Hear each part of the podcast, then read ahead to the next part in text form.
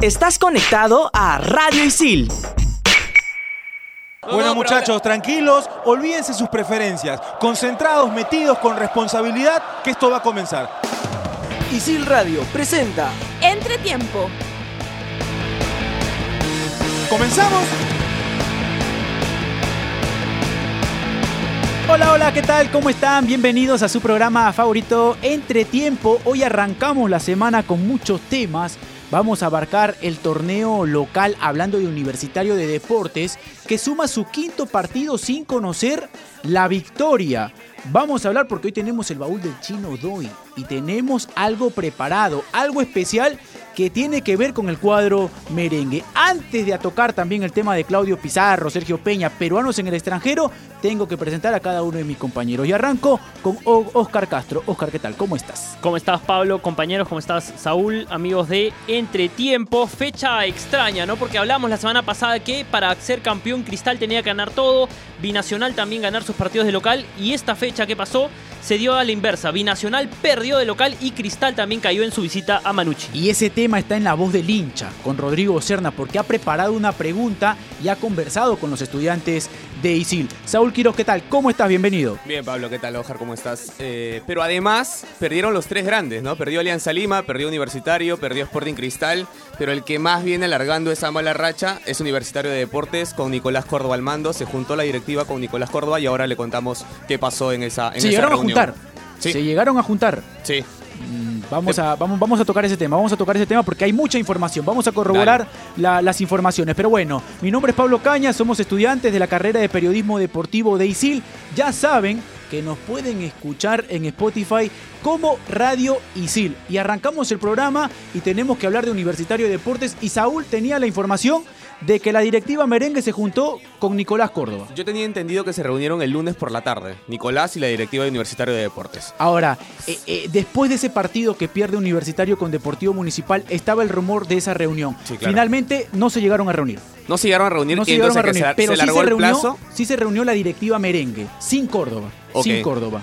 Se Y Córdoba hoy y, y Córdoba entrenó, está entrenando sin Sí, problemas sí, sí. con Se Universitario. esperaba que si la directiva tomara la decisión de cesarlo, llamara a Córdoba a esa reunión y comunicarle la decisión. Finalmente eso no pasó y Córdoba continúa entrenando hoy día con Universitario. ¿Es, es conveniente que Nicolás Córdoba se quede hasta que finalice el torneo Apertura o es el momento de que Universitario le diga al técnico chileno chao y nos decidimos de repente decirle a Pajuelo que se quede para lo que resta y buscar a un técnico? Ojo, y esto es una información, el cambio de administración de Universitario de Deportes se va a dar.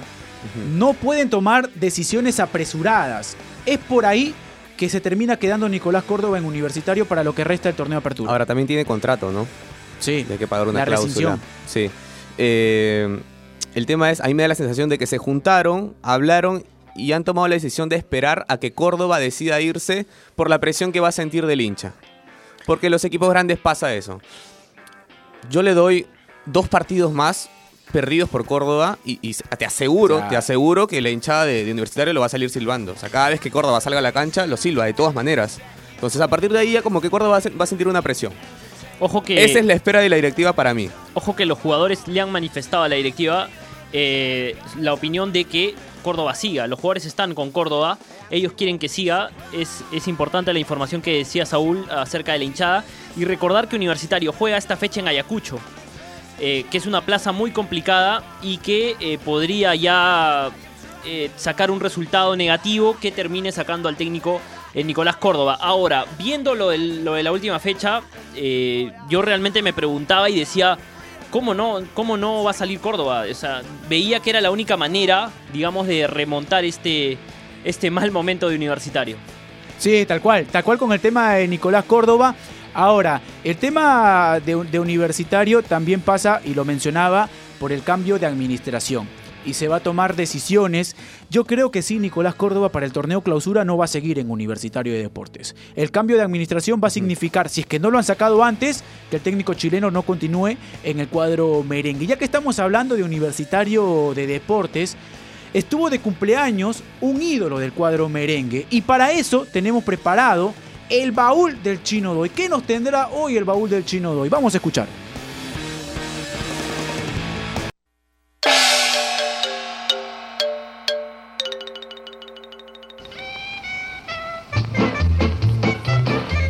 Un 20 de mayo de 1913 nació Teodoro Oswaldo Fernández Maizal, Lolo, un delantero de aquellos.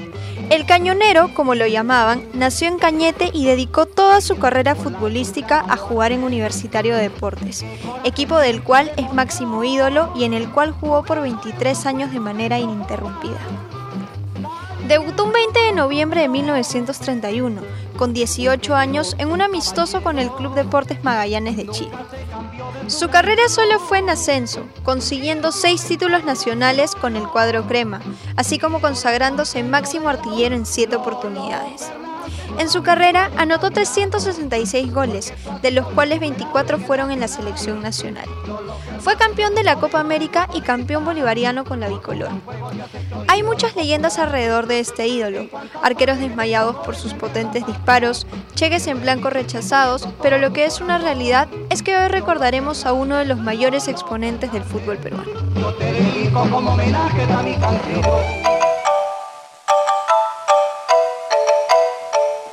Ahí está, pero qué musiquita ha escogido el chino de hoy para el baúl Precisa. del chino. Precisa, precisa. Justamente se lo estábamos comentando y decidió. Se atrevió, se atrevió el chino a, a mandar esa, Esa me gusta más. Esa musiquita. ¿Cuál? Esa, esa de fondo. Ah, la de fondo, la de salsita. La salsita. No, siempre la salsa es bueno para acompañar. Ahora, con respecto a lo que habíamos preparado con el Lolo Fernández, 106 años es lo que termina cumpliendo el ídolo máximo del cuadro merengue. Y los historiadores tenían eh, una anécdota, por ejemplo, con el Lolo Fernández que es bueno compartirlo. Porque a Lolo Fernández le ofrecen, siendo jugador amateur, un cheque en blanco para que él ponga la cifra y se pueda ir a jugar al extranjero. No sé si era en Colombia o en Argentina, ese dato lo voy a, lo voy a corroborar. Pero le ofrecen un cheque en blanco. Lolo Fernández les dice que no, que él prefiere quedarse a jugar con Universitario de Deportes. A partir de ahí nace, nace justamente que Lolo se convierta en un ídolo del cuadro merengue. Y eran épocas en donde el fútbol era amateur. Por eso, Y él cuenta amateur. una historia también, eh, ya en su vejez, que él ganaba 2 soles 50. Y él era feliz vistiendo la camiseta de universitario. Se han tejido muchas historias en torno a Lolo Fernández, ídolo no solo de universitario, sino también de la selección peruana. El cañonero, el cañonero. Sí. Porque además tiene un buen promedio con la selección peruana, ¿no? Sí, es el cuarto máximo goleador en selección peruana. Sí, sí, pero. Primero es Paolo, ¿no? Tiene un 0,72% de promedio Claro, por haber anotado partidos mayor jugados. cantidad de goles Y- en menos y- partidos. Y fue campeón en el año 1939 39, claro, con la selección peruana, que en ese momento se llamaba Copa Sudamericano. Claro. No era la Copa América como hoy en día sí, Y sí la selección tiene que jugar. Y también recordar que viajó a Berlín a las Olimpiadas de 1936. Tal cual, tal cual, buena información. Dejamos el tema de universitario, lo que habíamos preparado con respecto a Lolo Fernández y abarcamos el tema de peruanos en el extranjero. Primero con la noticia de que Claudio Pizarro renovó con el Werder Bremen y lo más seguro es que no venga a jugar para Alianza Lima el torneo clausura. Lo que puede ocurrir en el 2020 va a depender de una decisión de un jugador que considero yo no ve conveniente venir al fútbol peruano. Yo siento que Claudio está muy adaptado al fútbol alemán, a lo que ocurre en ese país y no quiere desprenderse tanto. Porque además en el 2020 ya llegaría para el inicio de la apertura y tendría que jugar el año ya. Tal cual. Entonces, Y, y te- y ya hay te- otras cosas más. Ahora, nadie duda de su calidad de jugador. Está jugando en la Bundesliga. De repente puede entrar en discusión si puede ser convocado o no. Si es que el Verde Bremen solamente lo utiliza los últimos 20 minutos. Si su físico le va a rendir. Pero ya con 41 años, venir a jugar al fútbol peruano. De repente sí te puede alcanzar. Pero no con esa regularidad que en su momento el hincha de Alianza Lima seguramente pedía. Porque si tú te pones a analizar el tema de Paolo Guerrero y Jefferson Farfán, son jugadores que van a venir a jugar a Alianza Lima Y- cuando tengan las condiciones de ir a cualquier lugar y van a buscar la Copa Libertadores, por lo que comentan. Ahora, más allá de que es una figura y una leyenda en el Werder Bremen, ellos eh, lo primero por lo que velan es por sus intereses. Si ellos han querido renovarle por una temporada más a Claudio Pizarro es porque ven en él un jugador que aún se mantiene en el nivel que la Bundesliga exige y que le permite jugar y seguir anotando goles aún teniendo 40 y 41 años en los próximos meses. Ha habido un acuerdo, ¿no? Y para mí es más la decisión ya de, de querer retirarse en ese club donde, donde ha sido leyenda, donde es leyenda. Sí, sí, Eh, Probablemente llegue un delantero más al Verde Bremen y, y Pizarro siga jugando los últimos minutos, pero quiere retirarse ahí. Sí, lo más seguro, lo más Sí. seguro, lo más seguro es que Claudio Pizarro termine retirándose en el Werder Bremen. Ahora, con buenas noticias también es que Carlos Zambrano, futbolista que figura en la lista de 40 convocados por Ricardo Gareca para la Copa América, la prelista, fue campeón en el fútbol suiza, en el fútbol de Suiza. Termina ganando la Copa eh, con el Basel. Sí, Zambrano que ha vuelto a, a los titulares eh, en los últimos meses y eso le ha valido para estar en la consideración de Gareca en estos 40 preliminares de los que hablabas, Pablo. Y eh, incluso ha sido visitado por Bonillo, por, por gente del cuerpo técnico de Gareca. Y creo que sería un buen aporte a la selección. Un Zambrano ya maduro, centrado y, y jugando, sobre todo eso, jugando y ganando cosas importantes como el título este en, en Suiza. Alguien que no la pasa bien. Ahora, ante, ante la ausencia de Rodríguez, eh, empieza a tomarse mayor, empieza, empieza a tomar mayor fuerza el nombre de Carlos Zambrano, ¿no? Sí, tal cual, tal cual, tal cual. Se está buscando un reemplazante. Hay opciones, es cierto. Está el tema de Callens, Luis Abrán, Carlos Zambrano, Araujo, Santa María. Que ya entrenan con La la, Sombra selección. Ramos, sí, hay algunos que ya están entrenando con la selección peruana, que el 27 están dando a conocer eh, la lista de 23. El 27 arrancan los entrenamientos ya con los futbolistas que van a estar en la Copa América. Solo con los 23. Solo con los 23. Claro, lo- los con 40 los 23. preliminares no se ven las caras en ningún momento. Ahora, los que entrenan son La gente los se 23 preguntará, pero Beto está entrenando en Videna, entonces significa de que va a estar en los 23. No. Si Ricardo Gareca le va a comunicar a Beto da Silva para que ya no vaya a Videna, va a ser el 26. El mismo Alberto 26, Rodríguez sigue 27. entrenando y no es No, 27. es que el 26 sería ya el último entrenamiento de Beto. O sea, el sí. 26 por las noches, Ya los los jugadores 40 deben- saben Ya, quiénes son los claro, 23. Claro, yo creo que, que- Yo creo que que días sí. antes, pero que la, la federación lo va a dar a conocer de repente, eh, así como tú Quería, lo estás quería graficar simplemente lo que mencionas. Alberto Rodríguez está entrenando ahora en Videna con la selección, eh, aparte es cierto, pero él no está considerado ni entre los 40. No. Pero como él ha sido parte del proceso y siempre ha formado parte de la selección, entonces se le ha dado esta facilidad para que entrene ahí Es para que se recupere y para que no sé, Sí. por ahí en, la, en, la, en, la, en la Vina tienen mejores condiciones eh, para Sí, recuperarse. ¿no? está, más, está más cerca también al comando técnico. Ahora, el que no lo está pasando bien es Sergio Peña porque con el Tondela en el último partido termina teniendo un problema, termina teniendo un encontrón con su técnico. Algo que no es normal, que no debería ocurrir y que no se encuentra justificación. La sanción para Peña, que no sé si va a continuar en ese equipo, seguramente va a ser o que el técnico no lo va a tomar en cuenta o lo manda a entrenar con reserva. Pero esas acciones de Sergio Peña no, no encuentro yo justificación. De repente Ahora- Peña puede decir, me hicieron jugar 10 minutos, sí, pero son decisiones del técnico. Sí, sí, sí. Y habrá que ver qué pasó en la previa, ¿no? Por ahí tuvieron alguna riña también en los entrenamientos. O sea, Eso. No, hay que juzgarlo. Eso, no Es que- necesariamente. no Ahora sí, la reacción es mala, sí, pero No, es yo que no, yo yo- imagino a Peña reaccionando así de la nada. Es que por el gesto, mira, por el gesto Peña es cambiado y el técnico se le acerca como dándole ánimos, o sea, como, como diciéndole, te tuve que cambiar, no, no encontraba otra alternativa y el gesto de Peña es de molestia y de, y de reclamarle hasta incluso A de mí, me, a mí me da la sensación de que se molesta cuando el técnico le agarra la cabeza y, y- y se la es, agacha. ese, pero es que ese gesto es- es normalmente normal, se da claro. para, para, para tratar de apaciguar es un poco. normal en el contexto de técnico-jugador cuando sale un jugador, pero la molestia de Peña hace que esa reacción del técnico está, estaba tan molesto que con esa pero no hay reacción... justificación. No, no, no. Puede haber ocurrido algo, acuerdo, de acuerdo. puede haber Sí. ocurrido algo O sea, antes. si el técnico era otro, reaccionaba de, de- de manera distinta. No, mira, vez, mira el último caso de. Chacho Coudé, por Con ejemplo. Centurión, Con sí, Centurión, claro. que lo termina mandando a la reserva y que más allá de que era un jugador importante, lo termina Ahora, separando. seguro, reserva o algún castigo monetario o, o algo, Lo pero que sí seguro estamos- hay castigo. Lo que sí, Sí, estamos hijo. todos de acuerdo es que estuvo muy malo lo hecho por Sergio Sí, tal cual, tal cual. Ahora tenemos la voz del hincha con nuestro compañero Rodrigo Cerna porque se estuvo paseando por Isil y encontró respuesta. ¿Qué pregunta habrá preparado ahora nuestro compañero Rodrigo Cerna? Vamos a escuchar.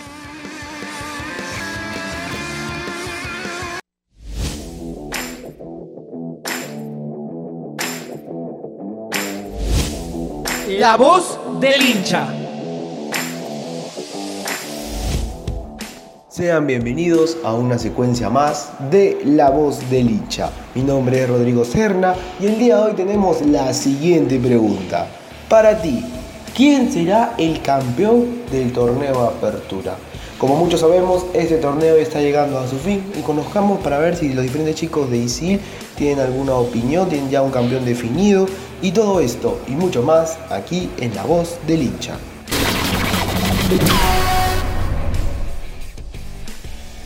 Bueno, vamos a comenzar. ¿Cuál es su nombre, mi hermano? Esteban, Te hago la siguiente pregunta. Para ti, ¿quién será el campeón del torneo Apertura? mi opinión para quién debería ser el campeón del torneo apertura debería ser binacional porque se ha mantenido con una regularidad durante toda esta primera parte del, del torneo y que se, se ha venido reflejando en el campo de juego. Y para mí debería ser binacional. Muchas gracias. ¿Cuál es su nombre, mi hermano? ¿Qué tal? Mi nombre es Diego Sousa Ferreira. Te hago la siguiente pregunta. Para ti, ¿quién será el campeón del torneo Apertura?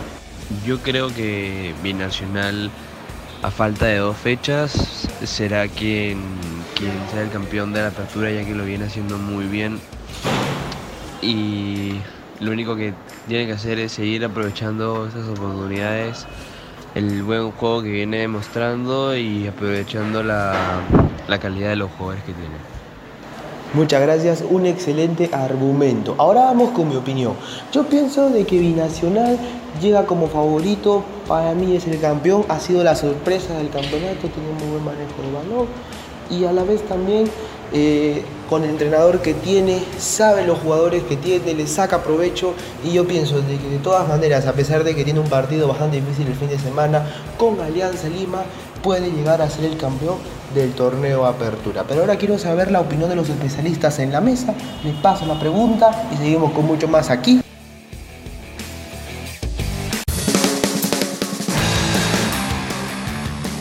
Ahí estaba nuestro compañero Rodrigo Serna, como la voz del hincha, que me han contado que ya lo están reconociendo por algunos lugares de Isil. Ya dicen, saben quién es Rodrigo Serna. ¡Ey, la voz del hincha! Pregúntame. Le están, le están diciendo, le están gritando por, por el patio, por, por distintos... Por la cafetería Sí, también. Sí, se ha vuelto famoso Sí. Rodrigo Serna, que, que, que- que me parece que grabó en eh, escondidito, ¿no? Esco- es- escondidito, me parece que grabó Rodrigo Serna, como siempre, agradeciéndole y trasladándonos justamente esa pregunta.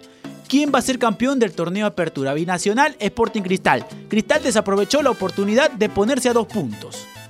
Claro, pero ya nada te asegura después de que Binacional perdió en, en la altura, donde más, donde más sabía supuestamente. Y perdió bien. Y sí, perdió bien. Perdió, Muy- o sea, Huancayo le ganó con. eh, Buena actuación de Marcio Valverde. Muy sí. bien, sí. Ahora, yo les hago una pregunta.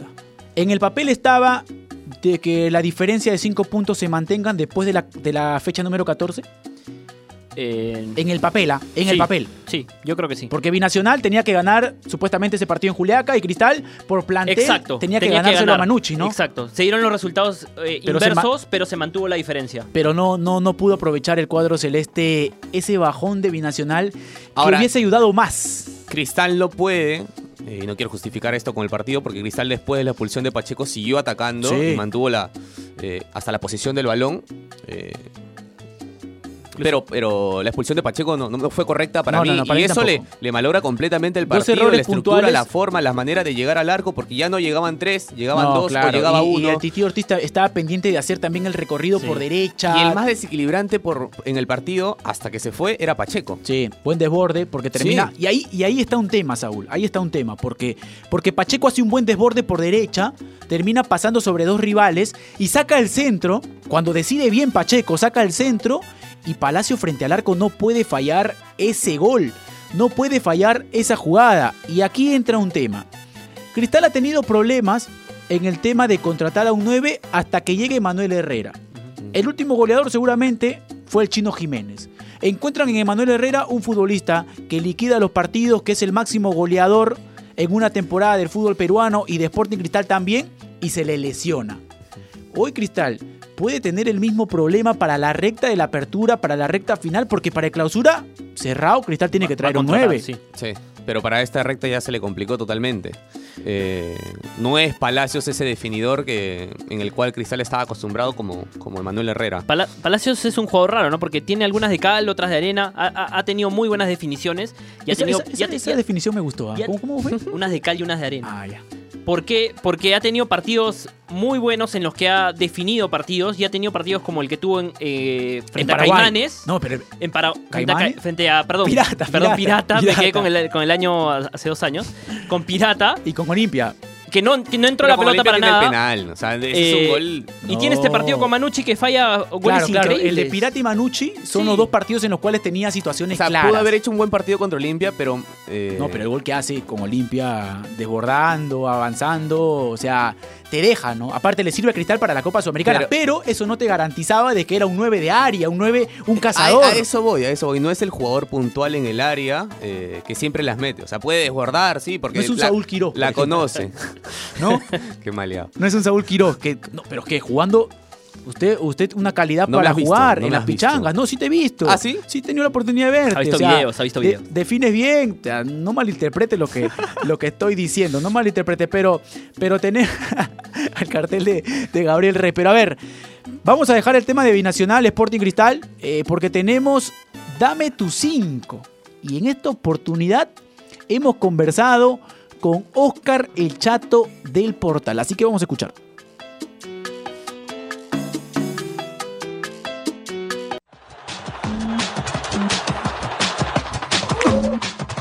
Dame esos cinco. Mis cinco mejores futbolistas vistiendo la camiseta de la selección son Jefferson Farfán, Paolo Guerrero, Roberto Palacios, Norberto Solano y Juan Jayo Legal. Ahí estaba justamente Dame tu 5 con el chato del portal mencionando justamente eh, lo que considera Oscar del Portal, que es periodista del Canal 4, América Televisión, que tiene los es derechos entrenador de la, de la Copa América. selección Fútbol 7, ¿no? También. También. Ajá, ajá. También es el organizador de la, De la de la liga. Superliga, ¿no? Y Sí. ahora también que está en, en DirecTV. Está facturando bien el chato. Está incursionando en, en nuevos mercados el chat. No, hay, que- a- hay que, hay que llamarlo, ¿no? Hay que, hay, hay- hay que llamarlo, hay que llamarlo a Chato del Portal. Pero para cerrar justamente el, el tema de, de quién puede ser campeón. ¿Se la juegan por uno? ¿Binacional, Sporting Cristal? Sigo pensando que Binacional tiene la, o- obviamente tiene Al igual cinco que el puntos de Gabriel ventaja, Rey. tiene la primera opción y creo que ganando el partido local que le resta obliga a Cristal a ganar sus tres partidos, pen- es- los tres partidos que, que le restan a Sporting Ahora- Cristal y yo no sé si Cristal pueda ganar en, en Huánuco. Binacional juega contra Alianza Lima sin el jugador que tiene. Polar. Polar. No va a estar Polar contra, contra Alianza Lima. Puede ser un punto en contra y por ahí se puede caer El otra señor vez, Gabriel ¿no? Rey dice no, por ejemplo, dice no. Dice no. Ahora, eh, el tema con Cristal es que tiene Copa Sudamericana, Claro. que tiene que jugar con Melgar. Y Melgar es un equipo que en cuanto al plantel que ha conformado Cristal y Melgar, están por ahí. Ahora, se pueden guardar los dos, ¿no? Se van a guardar los dos, pero, pero es que no va de. No, o sea, si Cristal se guarda, de repente Melgar también, y el, el duelo va a ser parejo, el duelo va a ser para cualquiera. Mira, te digo, Binacional no, no necesita ganar los partidos que bajó en Lima. Yo creo que ganando el que le resta en Juliaca le va, ah, pero es que tú lo dices a partir de que Cristal podría perder en Guanaco. Por eso, yo, yo a partir de eh, que no creo que Sporting Cristal gane los tres partidos que le restan, eh, yo creo que a Binacional le va a bastar con ganar su partido en Juliaca. Ahora, Binacional, Binacional tiene que venir a Matute, tirarse atrás. No, Sin Roche, ¿ah? No, no, no. ¿Por qué? No, sin Roche, venir, tirarse Pero viene, atrás. viene a buscar el resultado. Claro, sí. No, no, no, para mí. Dice que viene, viene a Para mí no, no debería salir a matar. ¿ah? ¿No? No, no, no, no, no. no salir a matar, pero a proponer lo que ha venido proponiendo Eh, siempre. Sí, pero siento que, que con Alianza ten- tendría que tomar más precauciones. Yo no veo a Binacional en Matute asumiendo el protagonismo y Yo tratando no he de encontrado a Alianza la, Lima en todo el año un equipo peligroso para cualquier equipo, ¿no? ¿En Matute? Sí, claro. No sé. ah, ¿Peligroso? yo, yo creo que de todas maneras Alianza Lima, más allá de que cambie técnico, Quevedo, Manzaneda. Sí, son eh, jugadores pero si hubiera- inmigrantes, pero Vi- Binacional tiene lo suyo, tiene con qué proponer. En Es más, Juliaca. El problema, el, el que mantiene más la posesión del balón, Millán, es uno que no tiene Alianza Lima. el problema de Alianza es que es tan peligroso arriba como abajo, ¿no? Arriba es peligroso para sí mismo. Claro. A- porque a- abajo es peligroso para sí mismo porque eh, defiende mal Yo el igual equipo siento que, o sea, es un, eh, primero es un partido en el cual Binacional en el papel lo podría perder y no afecta mucho. Sí. No afecta mucho. Porque tiene que jugar en Juliaca, ante Boys, lo tiene que ganar y luego depender de lo que hace Cristal y llegar a la última fecha. Yo creo que partiendo desde eso, Binacional puede salir a hacerle un partido inteligente a Alianza Lima, no tomando riesgos que puedan permitir de que Alianza encuentre espacios y con un Quevedo, que está imparable, porque sí está imparable, Quevedo acaba de anotar un gol en, en Huánuco, lo pueda complicar. Para mí el empate de Binacional en Matute, si se lo das en un papel a Javier Arce, te lo firma. Sí. Te lo firma. Contra Alianza Lima te firma un empate. Javier Arce, sí. Sí, yo creo que sí. Ahora, eh, hablando de Quevedo, la mejor herencia de Russo, eh, el momento de Kevin Quevedo. Sí, no hay una gran diferencia entre el Quevedo de la, de la temporada pasada en cuanto al tema de. Bueno, el atrevimiento lo ha tenido siempre. Lo he visto en reserva y siempre ha sido un futbolista atrevido. El tema pasa por las, de- las decisiones que pueda tomar en los últimos metros de la Tal cual, cancha. Sí. No es otro momento bueno de, de Quevedo y luego vuelve a ser el Quevedo que ya conocíamos y No. ahora. y Yo lo veo un jugador ¿No es más otro maduro. momento igual. Yo lo veo otro- Yo, yo quiero esperarlo un poquito más porque he conocido a ese Quevedo, a ese Quevedo irregular. Yo he conocido. Ya lo conozco. Yo no he conocido a un Quevedo con gol. En el fútbol peruano. No lo has conocido. No he conocido Y ahora, y ahora lo gol. es. Ahora lo veo con gol. Lo veo con gol, lo veo decidiendo mejor. y no con solo- errores es cierto, ¿no? Sí, claro. pero Yo lo he conocido bueno con esos momentos buenos, incluso in- eh, inclusive los goles, pero luego se cayó. Te marca que sí. eh, lo que te marca el momento que veo creo que es que ahora le pega desde fuera y, y puede marcar desde fuera como cuando tiene opciones de cara al gol, cosa que antes no pasaba. Y antes incluso dentro del área eh, le costaba eh, decidir bien. Por uno o dos goles no, que sea más Ahora, regular. lo que le resta a Binacional, Alianza Lima sin Polar en Matute, juega con Boys en Juliaca y cierra con Cristal en el Gallardo. Lo que le resta a Cristal, tiene que jugar con Alianza, perdón, perdón, tiene que jugar con Melgar primero en el Gallardo, Alianza Universidad en Huánuco y cierra con Binacional. Esperando, esperando de que se pueda dar una final. ¿No? Para que sea bonito el campeonato, para que sea bonito antes de que ya empalmemos con el tema de la Copa América Brasil, donde esperamos que la selección pueda realizar un título. Para mí un título, para mí un título. Pero ya será un tema que vamos a conversar más adelante. Nos vamos, nos despedimos, agradeciendo como siempre a todos nuestros oyentes. Chau, chau.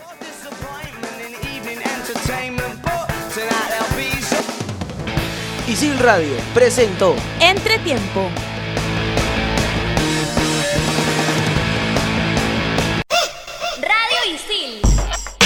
Estás conectado a Radio Isil.